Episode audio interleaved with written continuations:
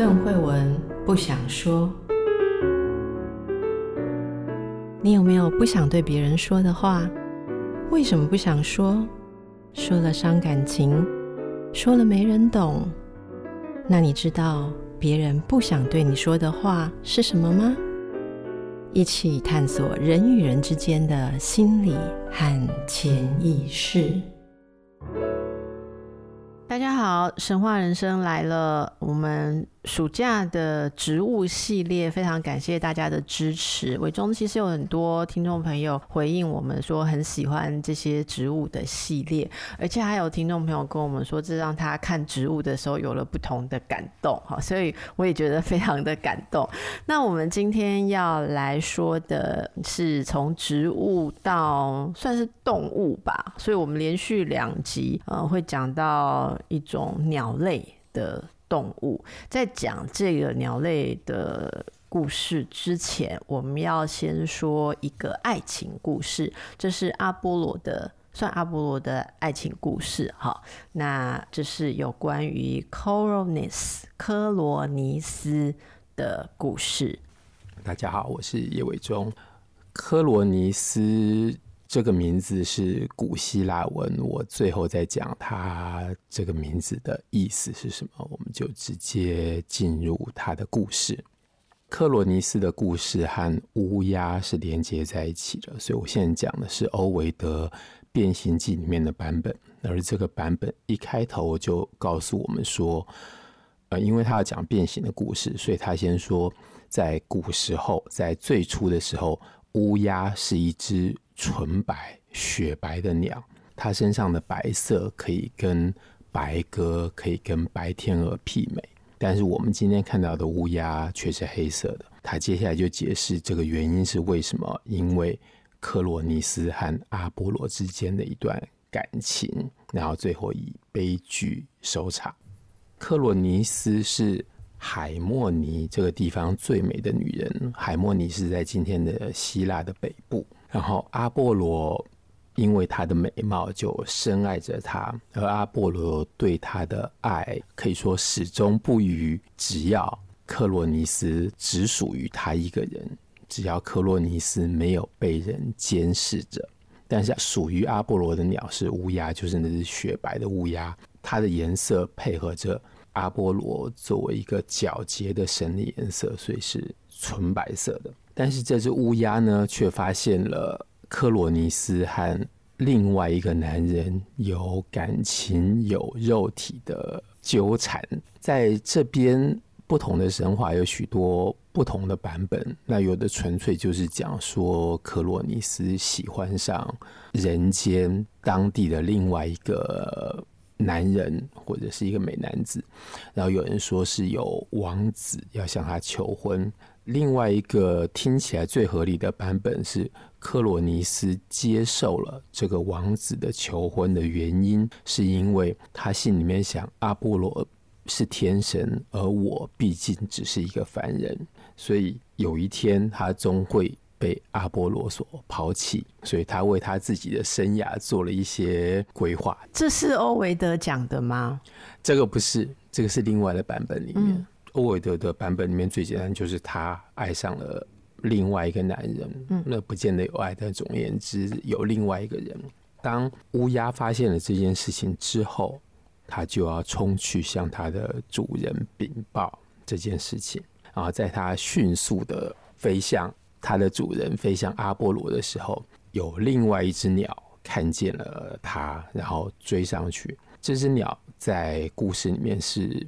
另外一种乌鸦是体型比较小的乌鸦，我就把它叫做小乌鸦。也是白的吗？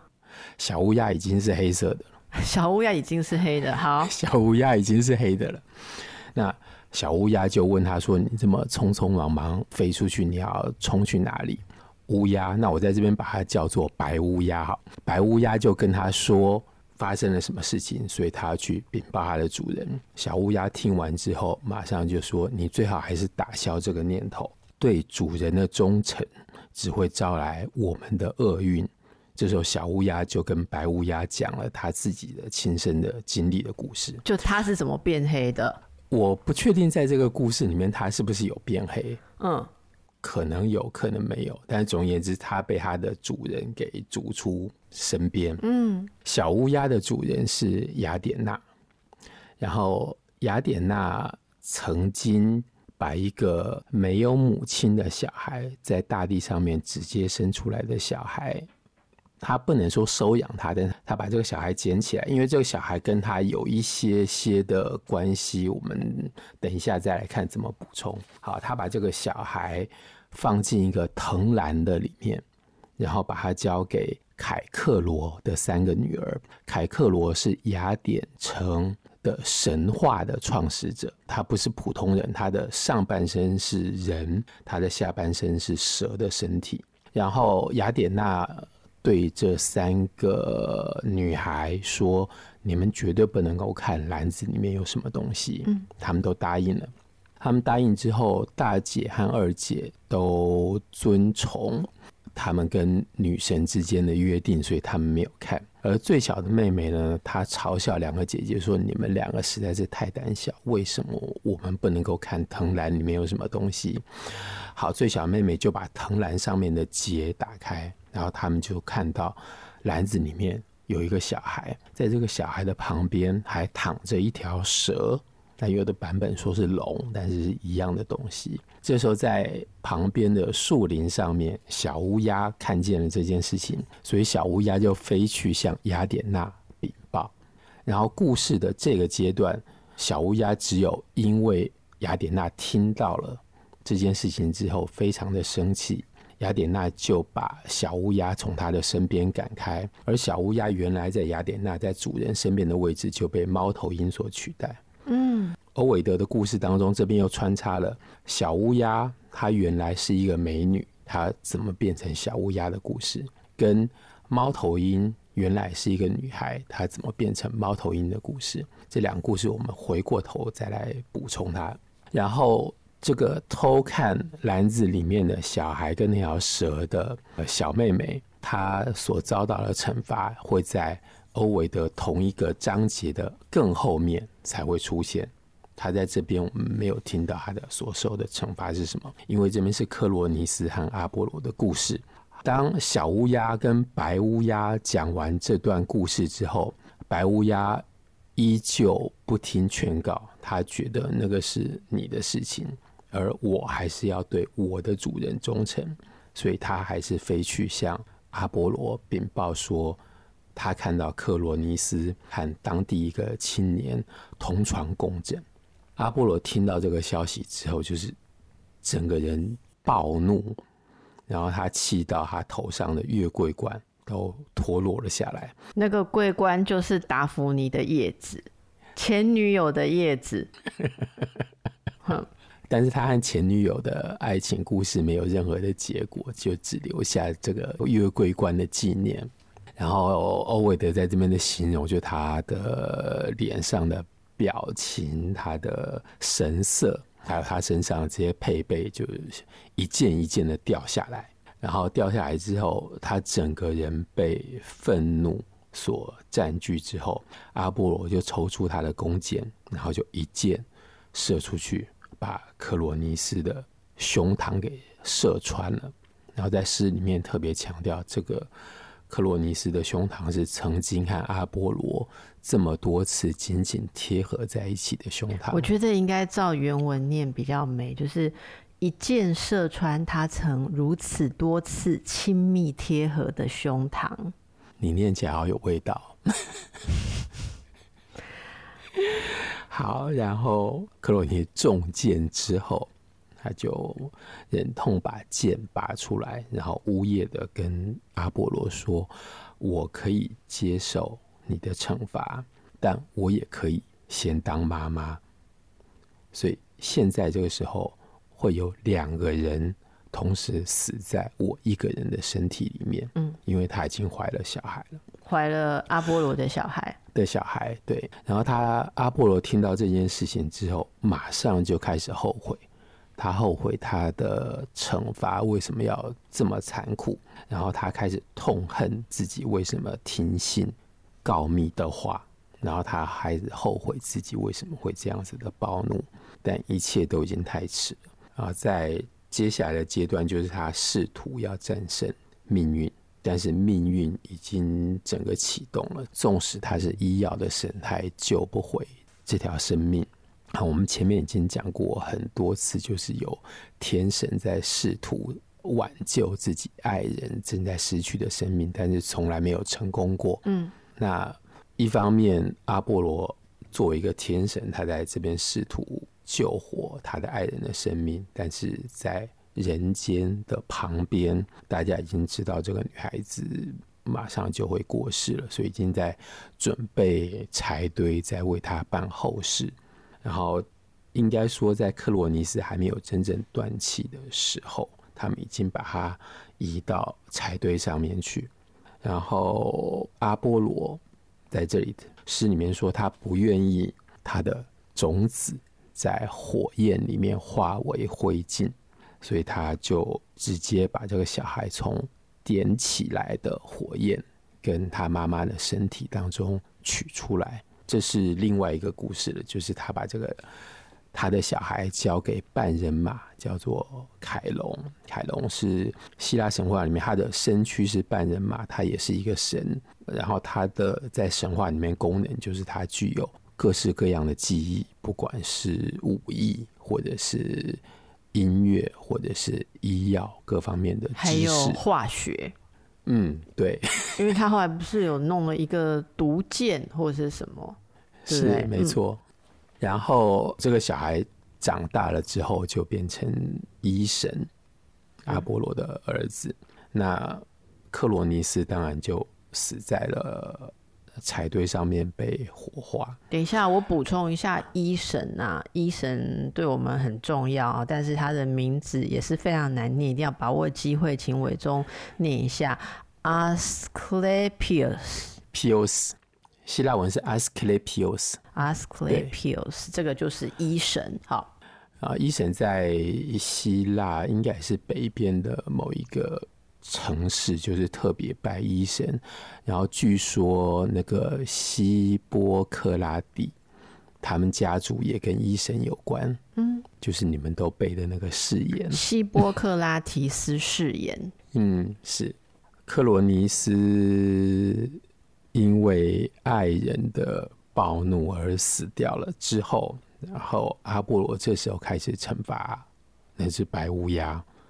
那他对白乌鸦所施加的惩罚，就是把它变成全黑的乌鸦，这就是我们今天看到的大型的乌鸦的故事。那我现在稍微补充第一点，就是克罗尼斯的这个名字，在古希腊的文里面，其实就是乌鸦的意思。所以克罗尼斯就是乌鸦，这个名字就是乌鸦，就对，而且是小乌鸦。哦。那你第二个要补充的是雅典娜交给凯克罗的三个女儿的那个篮子里面的小孩，跟雅典娜自己是什么样的关系啊？嗯、就伟忠有一个很清楚的一个 title，就是这是一个无母而生的小孩。对，这无母而生是在欧维德的诗里面。他前后在后面另外一个地方都会强调，这个小孩是没有母亲就生出来的。没有母亲的意思就是他毕竟还是有一个父亲，然后他的父亲就是火神海菲斯托斯。反正这个故事的整个的大纲是，火神他爱上了雅典娜。火神就是宙斯跟赫拉的。儿子。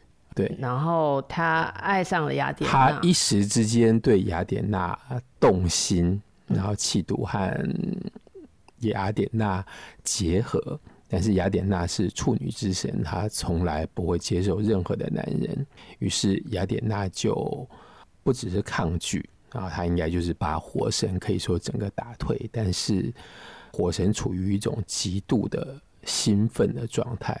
所以他还是排泄了某种液体在雅典娜的大腿上。对，你真的很考虑我们节目的普遍级，好啊。如果我听不懂的，自己在私底下来问好了。好，OK。所以他就把这个火神排泄的某种液体用羊毛布擦掉，然后丢在大地上，地上，大地上，他们在天上嘛，他丢在地上。嗯，然后大地毕竟还是有一个大地的女神，然后这个羊毛布和大地的碰触，就生出了这个小孩，生出了火神的小孩。但是他没有真正的妈妈，他妈妈既不是雅典娜，也可以说也不是大地女女神。然后。这个小孩毕竟跟雅典娜有一点关系，所以雅典娜把他装到篮子里面，交给雅典城的城主的三个女儿，等于是看护着他，或者说把他抚养长大。然后在这边有一个很奇妙的地方，他多少还解释雅典城最早的历史，因为凯克罗，我们说那个半人半神的创城的人物。他跟他的孙子经常被搞混，在神话里面，大家也解释的不是很清楚。所以他的三个女儿看到藤篮里面的这个小孩，小孩旁边还有一条蛇，这个形象跟他们的父亲几乎是一样的。嗯，因为他父亲是人身蛇尾嘛，哦，对，然后这边是一个小孩跟一条蛇，所以他在这里多少解释。了雅典城创成的谱系里面的这个最早的父亲、爷爷跟孙子的这一代有某一个混淆的地方。嗯哼，那伟忠刚刚答应要补充的还有两个地方，一个地你看我记得多好，一个是那个小乌鸦，因为去禀告雅典娜、嗯、去告密。好，说你托给那三位雅典城公主的藤男被偷看了，好，然后雅典娜生生气，就把他逐出侍女之列。其实逐出随侍之列啦，可是他其实本来不是鸟哦、小乌鸦本来不是鸟。对，小乌鸦本来也是一个美女，然后她说她按照她平常的习惯，在海边散步的时候，被她的美貌吸引了海神波塞冬。然后海神就从海里面出来跟他求爱。那一开始是用甜言蜜语，但是甜言蜜语没有办法打动她，之后他就开始要使用暴力。这时候小乌鸦就开始逃跑，就还是美女的小乌鸦。对，美女开始逃跑之后，为了要拯救她的清白、她的名誉，所以她被变成了一只鸟，就是变成小乌鸦。这个故事跟前面。阿波罗在追达芙妮的故事是一样的，就是达芙妮没有成为阿波罗的女朋友，因为她被变成一棵树。对，所以这个美女是被雅典娜变成鸟的吗？是是。那他大概是跑到雅典娜神殿之类的吧？因为我们之前伟忠有跟大家讲过，雅典娜是处女之神，所以在雅典娜的神殿是不能有任何玷污。这个女性身体或不能有呃性的亲密关系，对不对？好，所以美女就变成了雅典娜的侍鸦，那是一一小型的乌鸦。哦，那后来他因为告密而竟然被。逐出随侍之列的时候，取代他的是猫头鹰。猫头鹰就是我们后来看到雅典娜身边的鸟，就是猫头鹰啊。对，我们都会认为说猫猫头鹰代表智慧，本来就是猫头鹰，其实是前面还有一个小乌鸦。好，对，好，那这个猫头鹰也是女孩变的。对，然后人变成猫头鹰的版本有好几个，然后在欧维德的这边，这个版本是这个女孩子叫做。尼科提曼，嗯，然后她的名字就是跟夜晚有关。欧维德在诗里面写的故事非常的简短，我们只知道他和他父亲之间有不伦的关系。然后在不同的神话的版本里面，有的说他爱上了他的父亲，就跟我们前面讲的蜜拉的神话一样。那有的版本是说他父亲对他施暴，啊，总而言之，在他的身上发生了见不得人的事情，因此他被变成猫头鹰，而猫头鹰就是昼伏夜出，就是逃避了所有人的眼光，然后他受到雅典娜的保护，就在雅典娜的身边。所以这边大家可以了解这个故事在欧维德的笔下哦，从阿波罗跟科罗尼斯的一个爱情故事衍生出了告密，还有乌鸦哈，还有一个你刚刚说以后才会提到的啦，但是我我想我们就顺便跟大家说一下，那那个雅典城的三位女孩，好，就是城主的三个女儿，这个小妹。叫做阿格劳洛，对不对？阿阿格劳罗斯啊，那其实他们三姐妹的名字看起来都是某种露水、露珠的的意思。大姐叫做庞德罗索斯，这个在反正希腊文所的那个 P A N 潘开头就是全部的意思。嗯、比方说潘朵拉，她的名字后面是礼物。就是送给所有人类一切的礼物，所以他的名字就是我们用中文讲那个一句成语，就是雨露均沾，就是露水分布到整个大地上面。然后二姐叫做何何塞，她的名字也是露水的意思。然后小妹。阿格劳洛，她的名字我们可以翻译成露珠，所以这三姐妹的名字都跟露水有关。嗯，那她偷看了秘密之后，也有遭到惩罚吗？有，她也有遭到惩罚，就是他们城里面在举行祭典，应该是对雅典娜的祭典才对。他们在举行祭典的过程当中，那天赫米斯。就是信差的神，他刚好飞过了那边，然后他看上了二姐的美貌，就是他在那个瞬间就爱上了这三姐妹当中的二姐。他在天空就像飞机降落的那个描述一样，他这样绕了几圈盘旋，然后着陆到了雅典城里面。但是他先遇到的是最小的妹妹。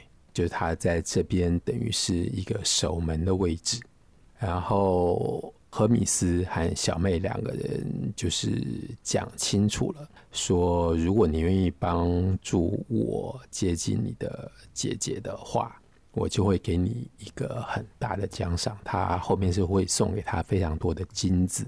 然后他们俩都约定好之后，就是晚上荷米斯就可以透过他这边进入到二姐的房间里面去。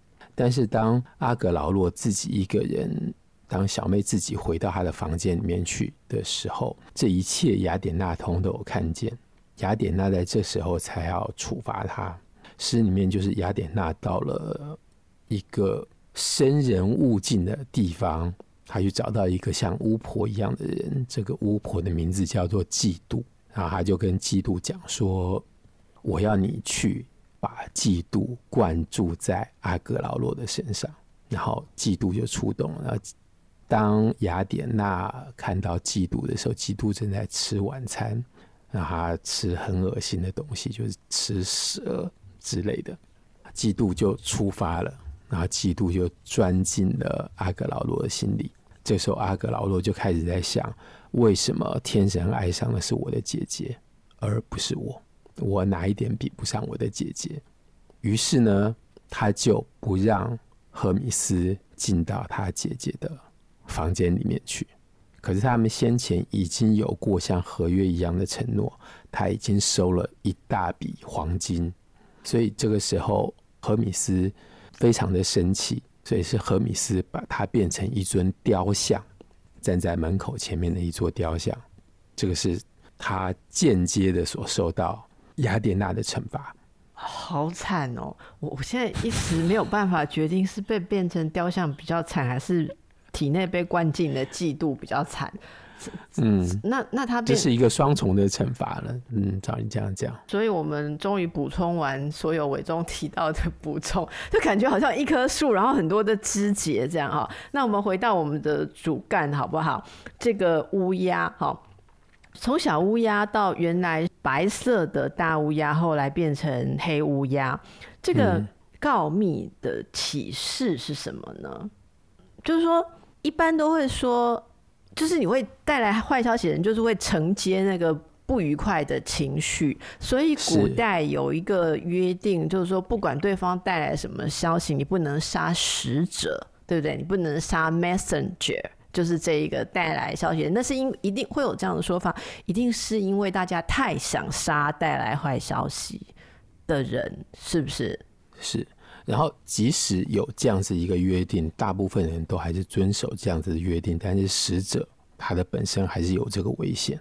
嗯，你还是有可能会直接承受那个人的愤怒。嗯，比方说被关起来，然后也有死者被杀掉的。所以在这个故事里面哦，欧维德有没有写到什么样的诗句是蕴含着他他的某种解读或是诠释哦？哦，就是这一整个故事告诉我们的告密真相，不见得是一件好事。对，在。这两个故事就是一个外面的故事是乌鸦去告密，然后这个故事中间又包着另外一个小的故事是小乌鸦去告密。对，然后这两个故事都在欧维德的《变形记》的第二章里面。嗯，但是在这一章的前面还有另外两个故事，也都是告密的故事。然后在欧维德其他的地方一样也有写到。告密的故事，所有告密的故事，通通都没有好下场，就是告密的那个人。然后，所谓的告密，在之前的另外一个故事，只是因为那个凯龙的女儿，应该是他的女儿，具有预言的能力，就像我们前面讲过的卡珊卓拉一样。当你有预言的能力，你说出来的话，每一句话也都等于是告密。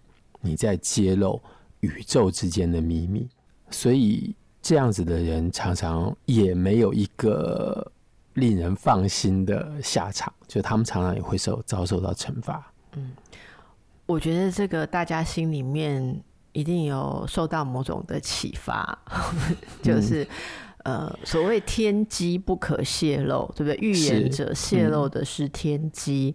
而人间告密者，其实你可以说是在妄想要去操纵命运，或者是操纵某些事情的因果，好像没有这个告密的发生，觉得有些事情可能就不被知道，可能会维持原状，而你渴望有一个改变，或你渴望有一个你认为的。正义还还是不是正义？有时候其实纯粹是出于一种，也许是某种嫉妒，都有可能了哈。所以在这个，我觉得真相是纯洁的，但是揭露真相就不一定是纯洁无辜的。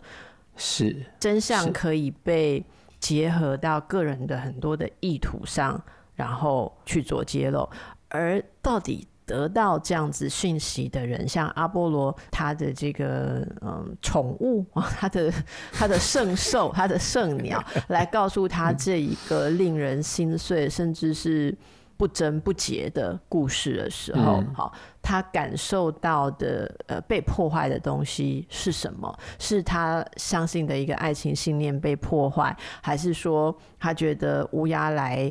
告诉他的时候，是不是也破坏了阿波罗本身的一种神圣性？其实有些时候，我们在很多的故事里面，不管是小说或是其他的寓言故事里面，都会看到说，有时候你对一个人说破他不知道的事情，其实是很大的一种羞辱。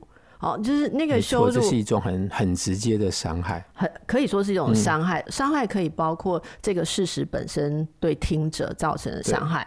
那如果他很细微的说的话，那个羞辱还来自于一种啊哈，我知道你不知道的事情。没错。所以在这个时候，嗯、其实阿波罗到底是为什么惩罚乌鸦，或者雅典娜为什么惩罚小乌鸦？哦，其实其实我们可以有很多的想法。